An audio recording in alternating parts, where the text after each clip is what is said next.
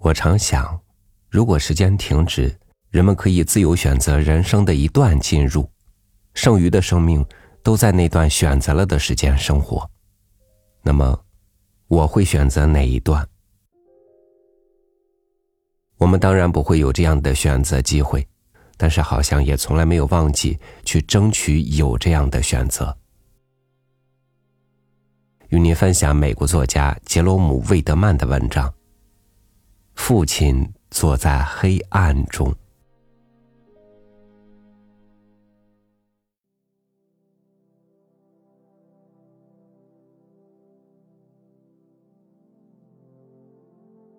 父亲有个独特的习惯，他喜欢独自一个人在黑暗中静静的坐着。有时我回家很晚，整幢房子一片漆黑。我轻轻的进了门，因为我不想吵醒我的母亲，她很容易惊醒。我踮着脚尖儿走进自己的房间，在黑暗中脱下外衣，然后到厨房去喝水。我光着脚，没有一点响声。我走进厨房去，几乎撞着了父亲。他穿着睡衣，吸着烟斗。正坐在一把椅子上。好了，爸爸。我说好了儿子。你为什么还不睡觉，啊爸爸？”就去。他说。但是他仍待在那儿。我敢肯定，我睡着后很久，他仍然坐在那儿，吸着烟斗。好些次，我在房间里读书，听见母亲收拾房间，准备晚上睡觉；听见弟弟爬上床，听见姐姐走进房间，听见她梳理时的瓶子、梳子的响声。我继续读书，不久就觉得渴了，我要喝很多的水，就到厨房里去找水喝。我已经忘了父亲，然而他却还在那儿坐着，吸烟。沉思，你为什么还不睡觉，爸爸？就去，儿子。但是他没有去睡，仍然坐在那儿，吸烟，沉思。这使我担忧，我不能理解，他在想什么呢？有一次，我问他。你在想什么，爸爸？啊，没想什么。他说：“有一次，我让他坐在那儿，自己去睡觉。几个小时后醒过来，我觉得渴了，走进厨房，他还在那儿，烟斗已经熄了，但他还坐着，凝视着厨房的一个角落。过了一会儿，我习惯了黑暗。”拿了杯水喝了，他仍然坐着，凝视着角落，眼也不眨一下。我想他甚至不知道我进来了。我害怕起来。你为什么不去睡觉，爸爸？就去，儿子。他说：“不要等我。”但是，我说。你在这儿坐了好几个小时了，出了什么事？你在想什么？没什么，儿子。他说：“没什么，只是安静一会儿，就这样。”他说话的方式让人相信，他看上去并不忧虑，声音平静快乐。他总是这样，但是我不能理解。独自坐在黑暗中，坐在一把不舒服的椅子上，一直到深夜，能有什么安静？究竟怎么回事？我考虑了所有的可能性，我知道他不可能是为钱的缘故。我们的钱不太多，但是如果他是为钱而焦虑的话，他不会不说出来。也不可能是为了他的健康，他也不会对此沉默不语。也不可能是因为家里任何人的健康，我们钱少一点但身体健康，能撞倒大树。我母亲会这样说。到底是为什么？我恐怕不知道，却不能放下心来。也许他想起了在古旧乡村的兄弟，或者他的母亲和两个继母，或者他的父亲。他说他们都死了。他不会像那样沉思他们。我说沉思，这并不确切。他没有沉思，似乎根本就没有想。他看上去太平静了，所以显得很满足。正因为太平静，所以不能沉思。也许正如他所说的，只是安静一下，但这也似乎不可能。这是我忧心忡忡。假如我知道他在想什么，或者我已经知道他在想什么，就好了。我也许不能帮助他，甚至他也可能不需要帮助。也许正如他说，只是安静一下，那至少我不用担心了。为什么他总是坐在黑暗中？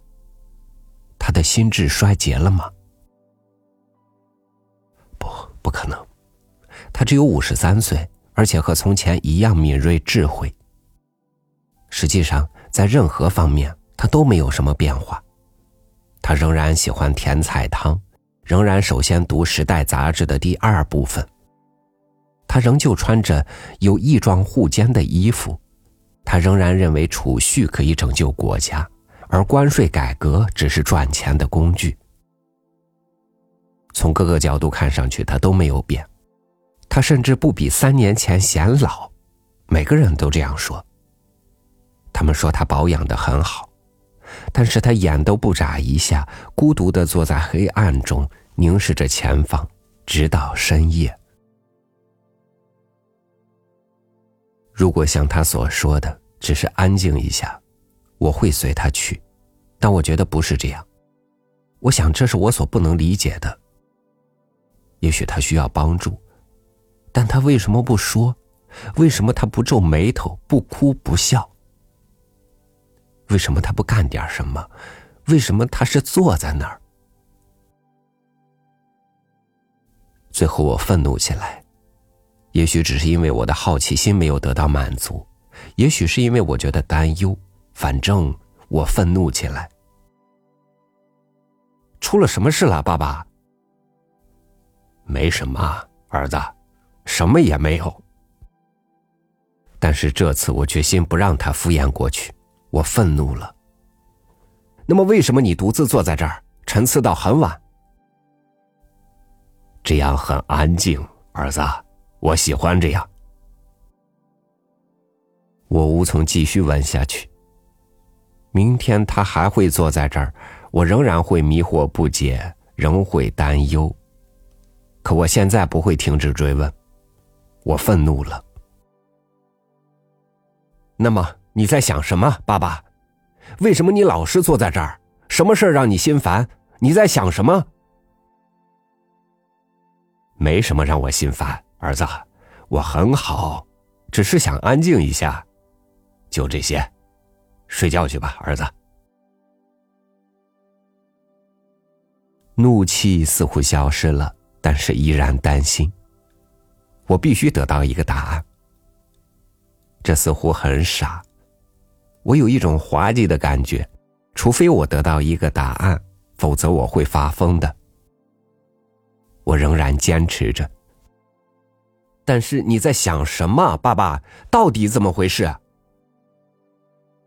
没什么，儿子，和平常一样，没什么特别的，和平常一样。我没能得到答案。很晚了，街上很安静，屋里一团漆黑。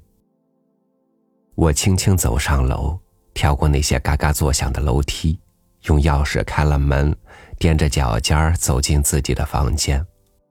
我脱下衣服，想起来我渴了，光着脚走进厨房，还没走进去，就知道他坐在那儿。我能看见他微驼的深暗的身影。他又坐在同样的一把椅子上，肘撑在膝盖上，嘴上衔着熄灭了的烟头，眼也不眨一下，凝视着前方。他似乎不知道我在这儿，不知道我进来了。我静静的站在门口看着他，一切都寂静不语，但是夜里充满了轻微的声响。我一动不动的站着，开始注意到那些声音：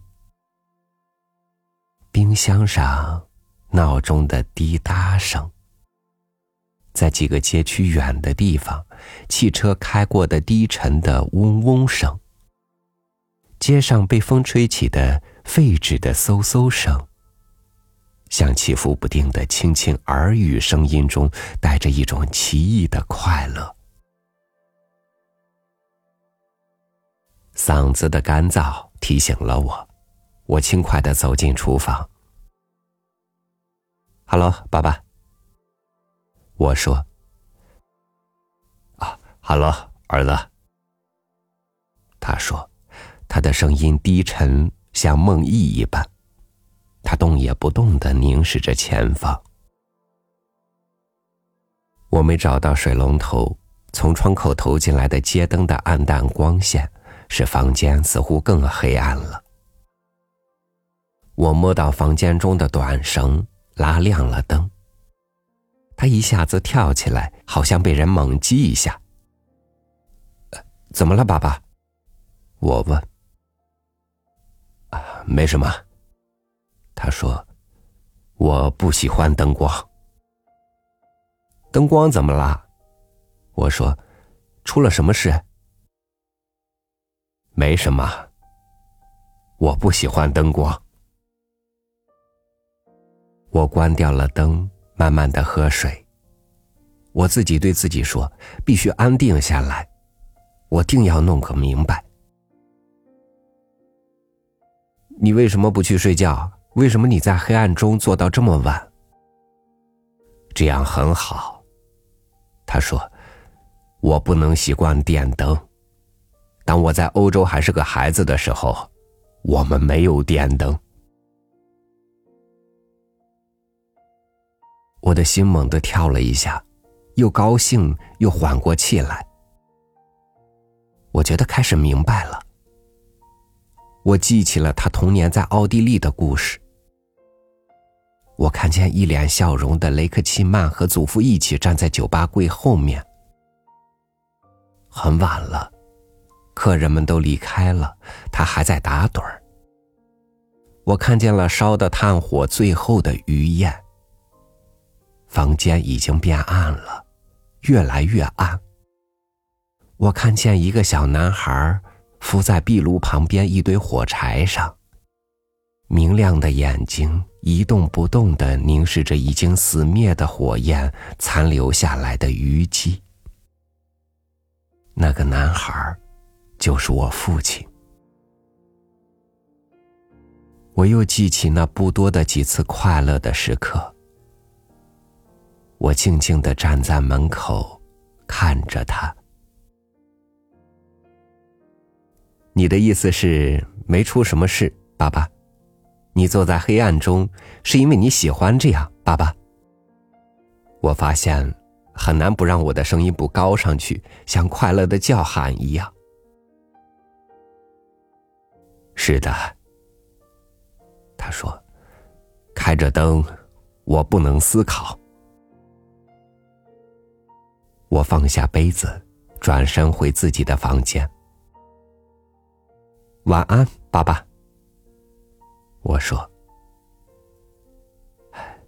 晚安。”接着，我想起来，转过身来。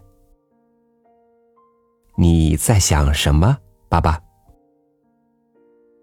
他的声音好像是从很远的地方飘过来，又显得平静起来。他柔声地说：“没什么特别的，没什么特别的。”